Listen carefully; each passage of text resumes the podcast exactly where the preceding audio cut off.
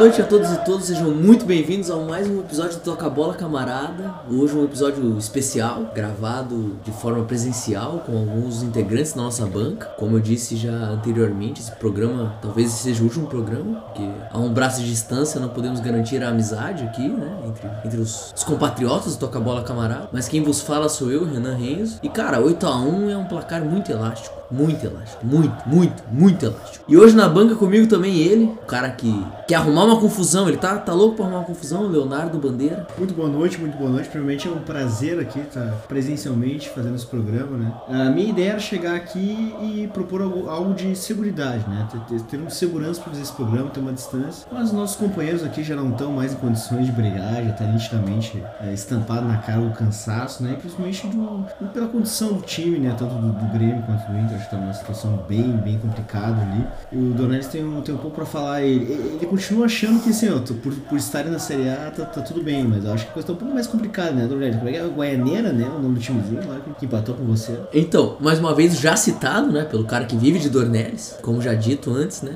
Bruno Dornelles. Vive de, de Dornelles, vive de Inter e vive de, sobretudo, de D'Alessandro. É, essa é o. Quem? A sina. Quem é o Dourado? Quem? Quem? A sina dele é Andras Nicolás D'Alessandro. Mas é isso aí, que horas são aí? Horas são 3 e 4 da manhã de domingo. Três da manhã eu tô aqui, obrigado. Eu tô obrigado aqui. Eu queria estar. Foi ameaçado, foi ameaçado. Fui ameaçado, fui ameaçado. Eu queria estar na, deitadinho, sem nenhum compromisso ali, curtindo meu feriado, mas eu tô aqui obrigado, gravando o Toca Bola. Mas é isso aí, cumprindo minha, meu contrato. cumprindo meu contrato, foi, foi colocado ali contra a minha pessoa uma cláusula que eu não poderia não participar, que eu não.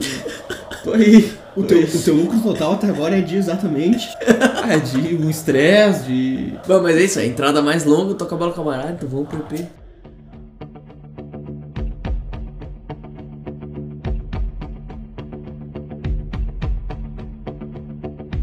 Vamos começar esse EP então com, né, a Libertadores da América e como já citado, um placar elástico, elástico, 8 a 1, 8 a 1. Posso 7, começar? go 7 gols em 45 minutos. Pode dar seus comentários aí, Leonardo Bandeira. É, primeiramente, assim, não existe nenhum, eh, nenhuma novidade nesse grupinho, né? Que é um grupinho que a gente falou desde o início, que seria um grupo de nível sul-americano, né? É, o, o Palmeiras já teve a classificação definida no, no sorteio. Então, No o, sorteio. o Palmeiras já no sorteio, como a gente falou no, no primeiro programa desse ano, assim, tava lá já definido, assim, o Renan todo, né, todo vacinado, todo vacinado, todo preocupado com o grupo. A gente Quarta falou, cara, dose. Isso aí é um grupo de sul-americano, né? dose. A gente falou um Palmeiras, um Emelec, que não é mais aquele Emelec que incomodava. as- Incomodativo. as- Incomodativo de anos atrás. Deportivo Tátil, tá, tá passeio na Libertadores. E qual que é o outro? Independente? Petroleiro. Independente petroleiro, né? Como eu te falei, o petróleo tá, tá com crise, tá em crise.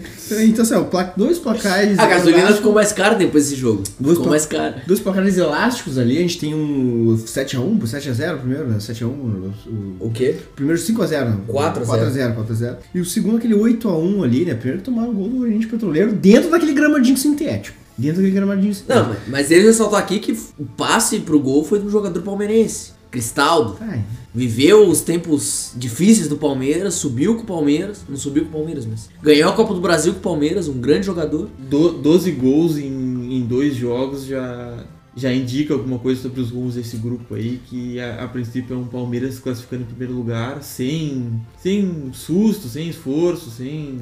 Só cumprindo a tabela ali. E acho que a princípio um, ah, um Emelec disputando ali a segunda posição.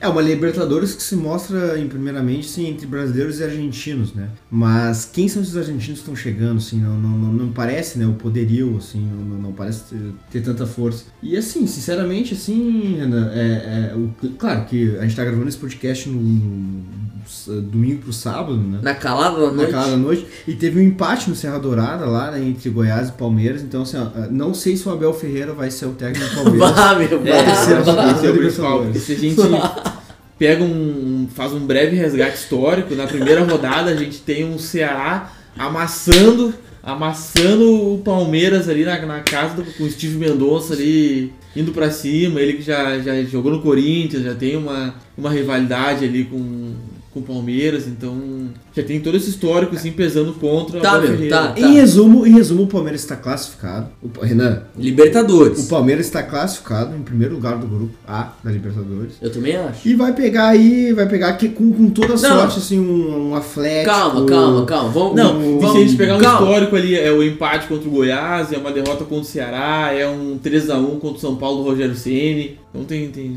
Tomar 4x0 no jogo de volta. Mas vocês estão voltando com uma parada que não existe. Não, tu- calma. tu- tu tá calma. selecionando Vocês fatos, estão nervosos, vocês estão nervosos, pra- pra- nervosos, nervosos. Ele, Pra fortalecer o teu lado na discussão. ele analisa os dois últimos dois anos da Libertadores. É, ele a considera gente- que aquilo ali é uma A gente verdade. não pode esquecer que teve um 3x1 pro São Paulo do Rogério Ceni. Do Rogério Ceni. 3x1. É um pseudo-treinador. Eu, eu, eu enquadraria na categoria Uhum. pseudo-treinador. Acabaram os ataques? Tomar 3x1 pro Rogério Ceni é- Acabaram os é- ataques? é Acabaram os é ataques? pesado. Acabaram os ataques? Lá, vamos passar então pro Atlético Paranaense, que mudou de técnico. Tá agora com o Caliri, ganhou de, ganhou de, de 1x0 o último Que- jogo. Quem era, o te- quem era o técnico do Atlético Paranaense antes? Alberto, Alberto Valentim. Valentim. Um ídolo. perigo, um ídolo perigo. brasileiro, Um ídolo brasileiro. Um perigo pras casadas. Perigo para as casadas. Um perigo. Essa história vai ter que ser resolvida em algum momento. Em algum momento ele vai ter que chegar e dizer o que aconteceu de verdade.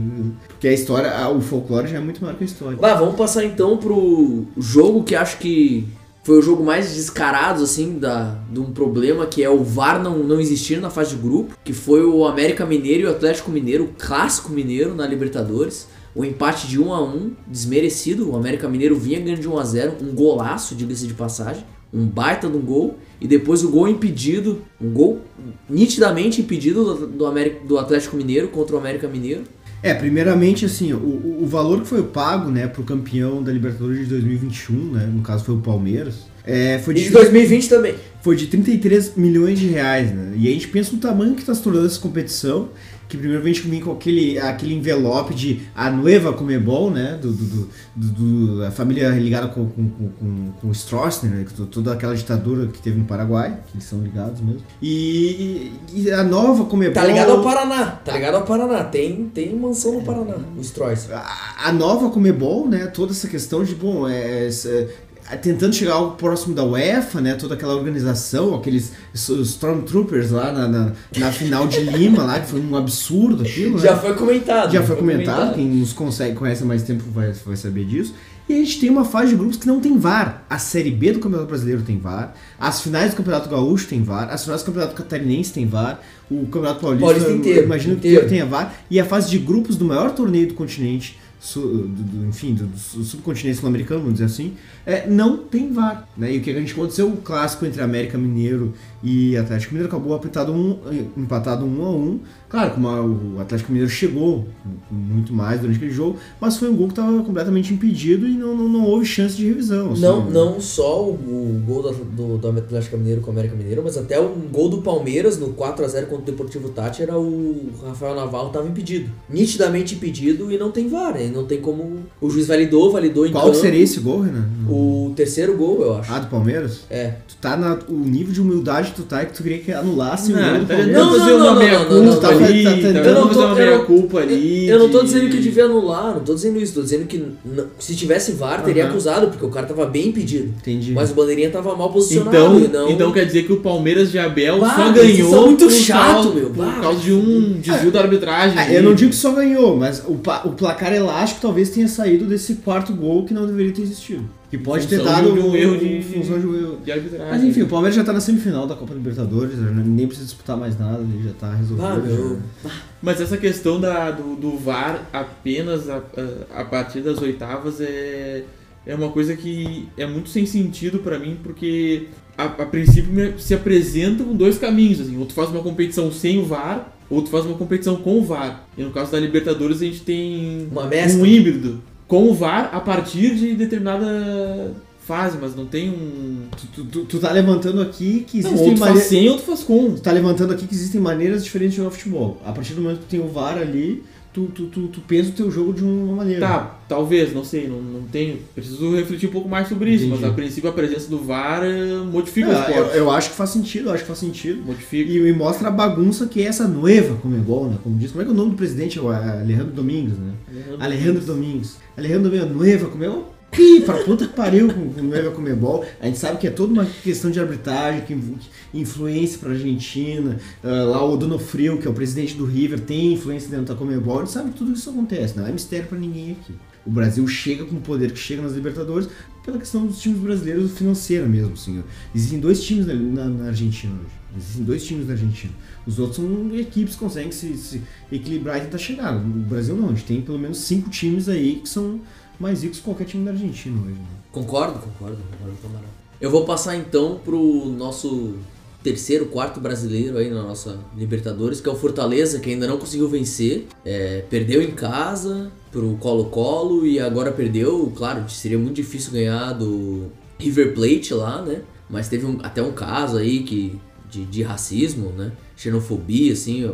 A gente teve uma discussão pesada, assim, no grupo. Eu queria que o Leonardo falasse algumas palavras sobre as barras bravas argentinas e falasse seu ponto. É, em, em primeiro lugar, assim, acho que é muito complicado trazer o Renan. A gente vai fazer esse programa meio que ao vivo, assim, né? Então é muito complicado a gente conversar sobre isso, no sentido de que Barra Brava, no meu entendimento, é um movimento, né? Uma forma de torcer que é caracterizada pelos torcedores sul-americanos, sobretudo, e que não envolve diretamente as organizações, que na verdade não são organizadas, né? Tidas como barra bravas, né? E, e mesmo dentro das organizações a gente não tem um, um lance, uma questão uniforme, assim, né? A gente tem, por exemplo, barra bravas que são ligadas com o movimento antifa, barra, barra, barra bravas que são ligadas com movimentos sociais, sobretudo uh, Los Diabarro, do Universidade do Chile, que é envolvida com a esquerda do Chile. A garra do Colo-Colo. A garra do Colo-Colo. Então, eh, principalmente os do Chile, né? Que tem esse movimento que vem lá, da, da- enfim. E- então, a, a trajar barra brava... Além de, além de, claro. Eh, trajar barra brava como uma questão assim eh, negativa desse ponto de vista eu acho muito complicado mas o que acontece no- na Argentina é uma questão social muito séria assim de que eles não encaram né ou não conseguiram ainda encarar o racismo da forma que o, o brasileiro tá começando a encarar, vamos dizer, dentro- pelo menos dentro do futebol, pelo menos dentro do âmbito do futebol. assim. Então o que aconteceu ali foi deprimente, acho que o que choca muito, além do sujeito que tá tocando, a, a- tá tirando banana, assim, eh, nos torcedores do Fortaleza, são os torcedores que estão em volta, né? Ah, ninguém, ninguém fica irritado. Todo mundo sorrindo, todo mundo uma rindo, parada achando- normalizada, normalizada. achando uma piada, assim. Ah, se eu espero alguma, alguma posição da Comebol quanto a isso, nenhuma. Nenhuma. Principalmente quando se trata de River Plate ou Boca Juniors. Ali a gente viu o que aconteceu naquela final de 2018, né? Onde foi levada para Madrid e não teve nenhuma penalidade muito, muito maior ali sobre, sobre os times. E a gente sabe que tem uma, uma comodidade quanto a, quanto a penalizar esses dois clubes, né?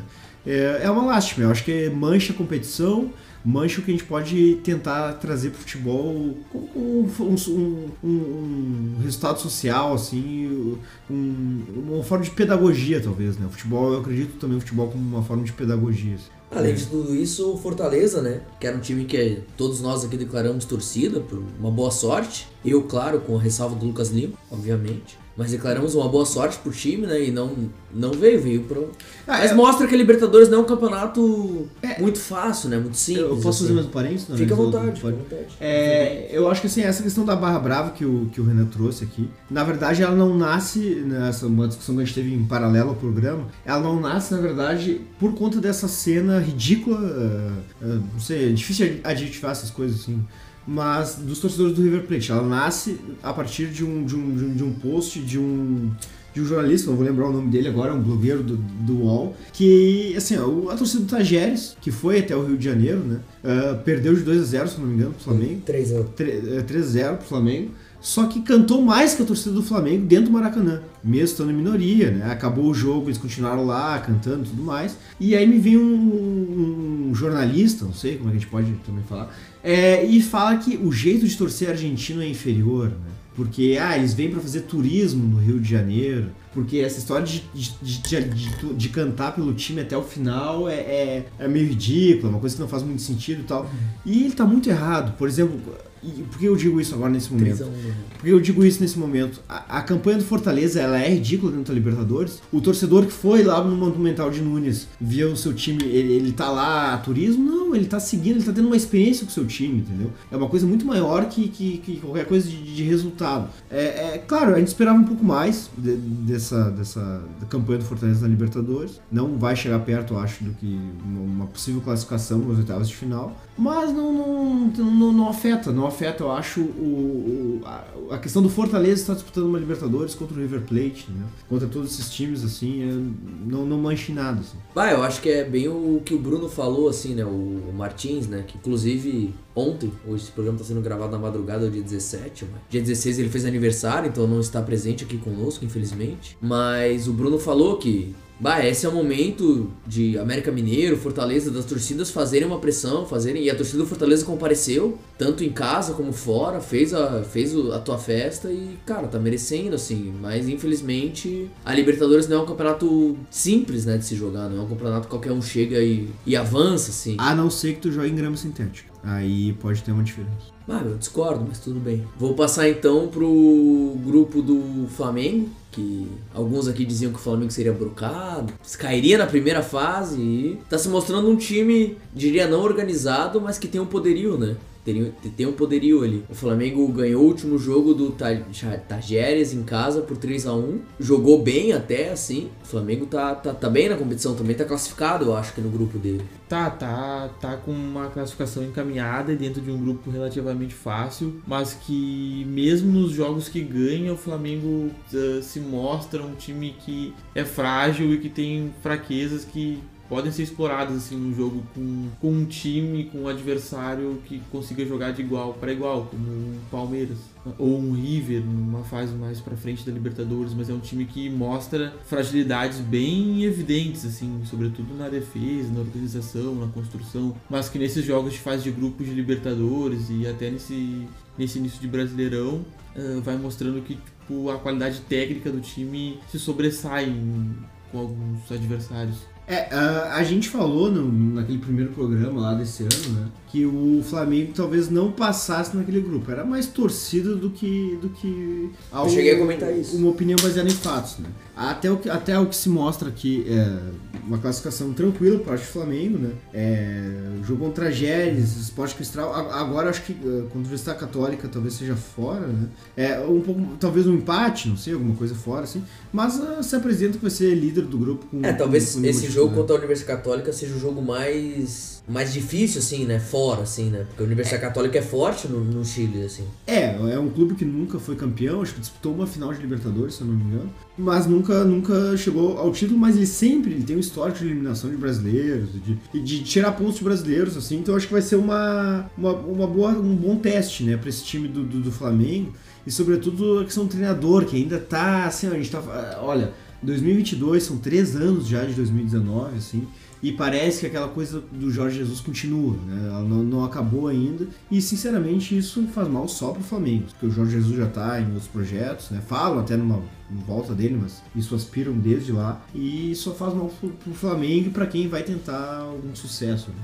E esse processo é muito louco de, de cobrança de um Flamengo que jogue parecido com aquele Flamengo de 2019. É que no meio disso não foi só fracasso dentro das gestões. Tipo, teve um técnico ali que foi campeão brasileiro e que mesmo assim não supre o que aconteceu em 2019. Não só campeão brasileiro, ganhou, ganhou a Supercopa do Brasil contra o Palmeiras, era um. que é o Roger Ceni, né? Rogério Ceni Exato. Mas eu acho interessante a gente falar como foi conquistado aquele Campeonato Brasileiro também, né? Não foi um Campeonato Brasileiro onde foi o Flamengo sobrou ou, ou teve qualquer coisa nesse sentido. Aí chega na última rodada com dois clubes podendo ser campeões e, e teve aquele jogo, enfim, é, não vamos entrar em detalhes, mas foi o Campeonato Brasileiro onde, onde ah, o título girou na mão de quatro clubes ali, né? Durante pelo pelo menos todo o segundo turno, assim. Não foi ah, algo que marcou como o Rogério Ceni que conquistou aquele título. É, não, a a- sensação foi que sobrou. A imagem daquele campeonato brasileiro são os torcedores, do, são os jogadores do Flamengo no Morumbi assistindo o jogo no celular do Inter pra ver se eles iam ser campeões ou não.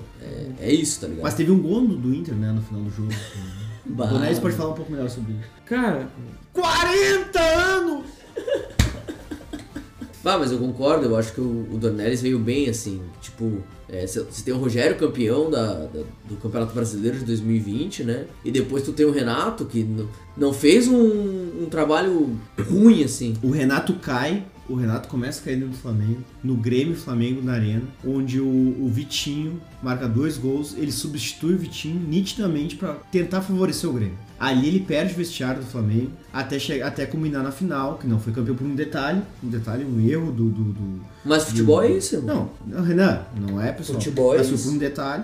E ali o, o Renato perde o seu, seu controle de vestiário. É, meu, eu acho que assim, Entendi. é, é, é a- tu entender que, tipo, o Renato, por exemplo, ele foi vice-campeão brasileiro e vice-campeão da Libertadores, não é pouca coisa. Ah, perdeu, perdeu, não, não, não quer dizer que acabou, tá ligado? Mas enfim. E se tu pegar as estatísticas da final, o, Renato. não- não- o Palmeiras não amassou o Flamengo. Não, Foi não, um jogo- não. um detalhe, né? Não, foi, foi desse, como você mesmo disse, foi perfeito. Foi decidido um detalhe, um erro ali do, do, do- do jogador do Flamengo, o Davidson um pouquinho mais ligado ali, conseguiu roubar a bola, tá ligado? Ele teve uma passagem muito eh, rápida assim pelo Flamengo, mas não sei se vocês lembram, o início dele foi muito de resgatar a moral de vários jogadores, de golear vários jogos. o feio. É, o jogador feio que. Ah, tá, quando, quando ele tá Michael. feio, Puxa esquece. ele de exemplo. Quando ele tá feio, esquece. Puxa ele de exemplo que ele foi. Foi, foi, foi, foi recuperado pelo, pelo Renato. Mas eu acho que teve uma, uma esperança do Renato conseguir fazer dar certo aquele, aquele elenco ali, aquele. Lá, durante um, um- algum espaço de tempo eles funcionaram. Sim, sim, sim. Concordo, concordo. 100%. Bom, então assim, pa- pautado aí, o Flamengo já, já tá. Já, já passou também na fase de grupo, assim como o Palmeiras. O Atlético Mineiro, eu acredito que sim também, acredito que sim. É só. Tá, meu, mas eu, eu quero puxar então talvez o grupo que nós mesmo meio que batemos na trave, mas tá sendo o grupo da morte, que é o grupo do Corinthians, Boca Juniors, Deportivo Cali e o Sempre Pronto, né? O Always Ready. Always right. Que é interessante, que é um grupo que tá todo mundo com três pontos, todo mundo brigando ali, não tem nenhum jogo fácil, né? Nenhum time se mostrou fácil ali de, de, de se jogar. O Always Ready, ele joga na altitude, é pra não lembrar disso. Então ele tem esse, esse, é, esse a mais jogando em casa, né? Não, é, é por incrível que pareça, assim, né? O, o, o nosso, nosso podcast que a gente tentou acertar alguns resultados nessa, nesse primeiro episódio, ah, sem muito sucesso, né? Tiveram erros ali, principalmente a questão do Flamengo, que a gente achou que seria eliminado do- desse grupo. Mas ah, o grupo do Corinthians, a princípio, a gente tá acertando, assim. O, o Corinthians, ele não tá tendo uma vida fácil, assim, né? E agora a gente vai ter um. A gente tem um Corinthians e Boca na Neoquímica, né? E que eu acho que é um Estádio jogo. errado. E aí, referências do Renan. E aí é um, é um jogo, acho que é emblemático, assim, né? É uma possível vitória do, do Boca, ou mesmo um empate, assim, coloca uma possibilidade de, de eliminação do Corinthians, ou uma vaga para Sul-Americana, como preferirem. É bem, bem, bem, bem possível, assim. né? Eu só queria levantar um ponto aqui, não sendo muito palmeirense ou anticorintiano que eu sou, né? Com, com, com orgulho. Mas o Corinthians tem um gol na Libertadores e não foi marcado por nenhum jogador do Corinthians. Foi um gol contra nas, no seu estádio. Um gol feio, feio, assim. O zagueiro cabeceou pra dentro do gol. É, o, o Corinthians nas duas competições que está disputando no momento, Campeonato Brasileiro e, e Libertadores, tem campanhas ah, contrastantes, porque ele a princípio tem dois jogos muito dominantes no Brasileirão, contra o Botafogo e contra o Havaí, marcando três gols em cada um dos jogos, e muita dificuldade na, na Libertadores, com times que ah, não, não são conhecidos por serem fortes por elencos e. Eu só queria falar que o Dornelis ele tá felizinho com esse 3x, 3 a 0 do Corinthians porque ele escalou no Cartola, na nossa Copa ali do, do TBC, ele, escala, ele escalou o Roger Guedes e o Roger Guedes marcou os três gols. Ah, eu tô brocando no Cartola a cada rodada.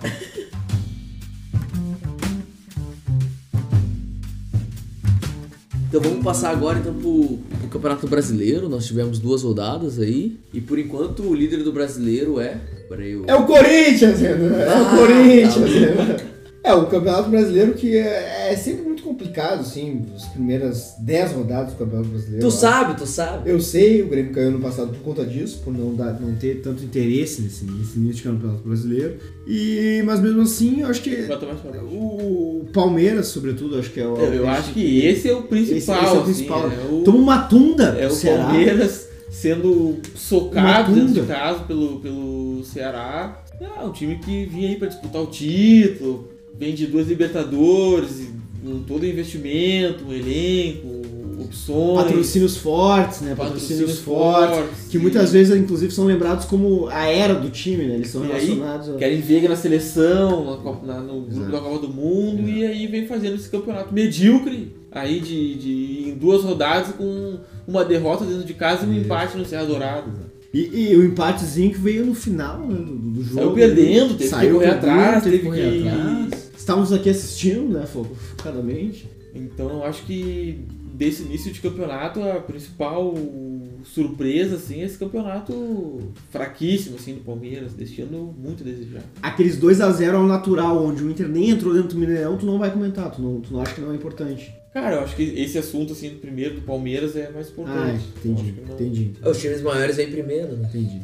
Ah, eu acho que é, é legal a gente falar, por exemplo, a gente tem já em quinto lugar um América, entendeu? A gente tem ali o Ceará, que a gente, o Ceará ele vai incomodar novamente esse Campeonato Brasileiro. E eu acho que a gente, essa configuração de E o Libertadores... Ceará ganhou na Sul-Americana ainda. Exato, é- essa configuração de Libertadores Sul-Americana que a gente teve esse ano, que a gente tá, é, parece que é uma coisa meio estranha quando tu vê o, o Cuiabá jogando Sul-Americana, quando tu vê o, o Fortaleza jogando Libertadores, entendeu? É, parece uma coisa meio estranha, eu acho que vai se manter e talvez seja um padrão aí pro o- a disputa dos times brasileiros nos próximos cinco anos. É, eu acho que tem, tem dois blocos que estão disputando a, a parte de cima do Brasileirão que são bem ah, característicos. Um primeiro bloco com, com Atlético Mineiro, Palmeiras e Flamengo, dos times com mais investimento, que conseguiram montar elencos mais fortes. E no segundo, no segundo bloco, times de elencos médios, mas que estão meio organizados, tipo Fluminense, América Mineiro, próprio Fortaleza, e que estão passando à frente Red de Bull times Bragantino. Bragantino, Atlético Paranaense, tem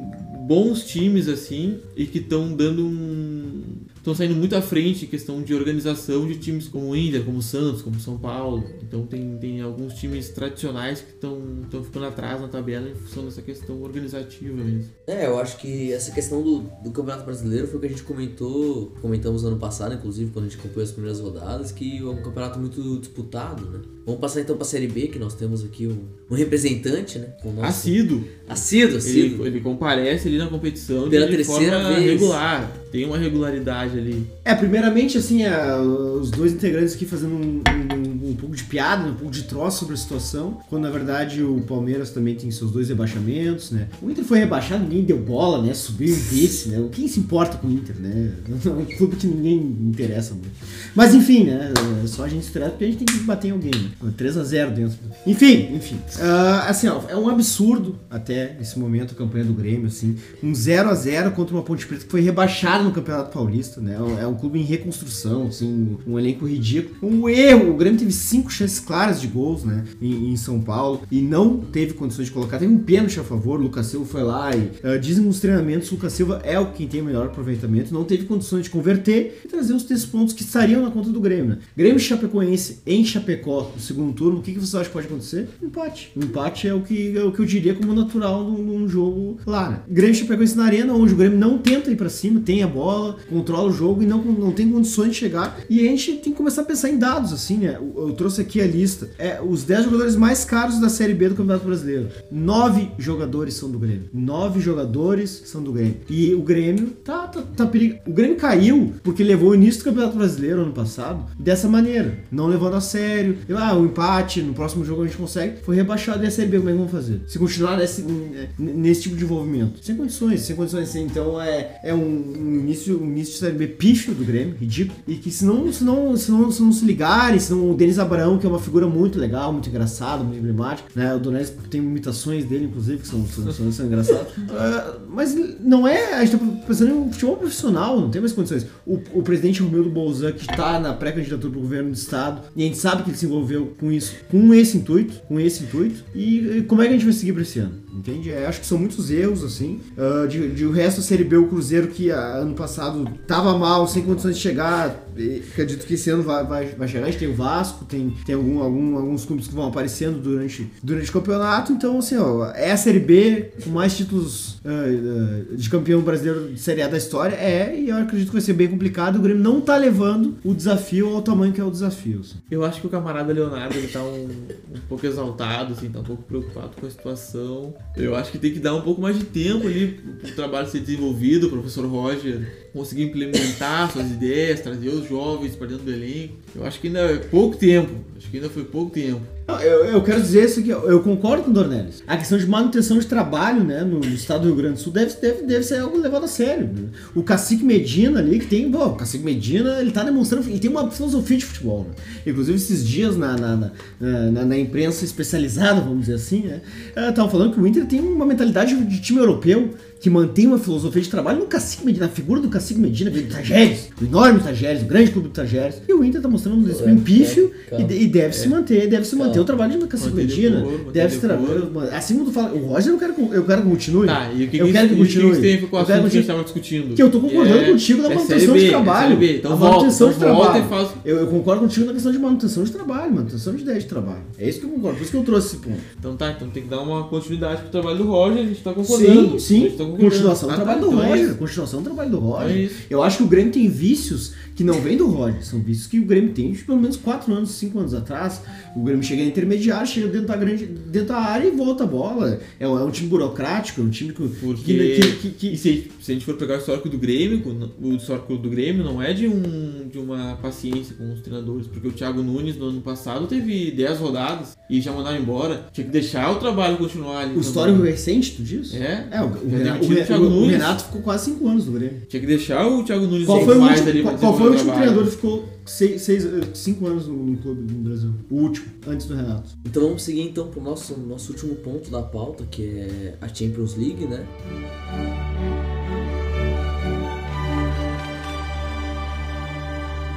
Tivemos um jogo muito interessante, quase um, um jogo de Libertadores na Champions League, que é, foi City e Atlético de Madrid. Foi um jogo que nós tivemos parte de, de uma catimba ali, de uma coisa meio sul-americana. Mas quero ouvir dos camaradas o que vocês acham disso. Ah, faz algumas temporadas que o, que o Atlético de Madrid, com um, um estilo de jogar implementado pelo Simeone, parece um time, um time latino, um time sul-americano jogando no- nas competições europeias. É um time que eu acabei não vendo o jogo, mas que, pelo que eu vi dos lances, assim, melhores momentos e até das estatísticas, foi um, um time, um jogo que o Manchester City se defendeu e que o Atlético precisava buscar o resultado em função da derrota do primeiro jogo mas que não, não conseguiu ser tão agressivo ao Manchester City, pelo, pelo menos do que eu. É, eu acho, acho que é bom resgatar aqui uma fala do nosso, do nosso colega, do nosso integrante, que hoje, ele tá com a fé, day off, como é que é o, o day off de aniversário, né? É, o que tá acontecendo, né?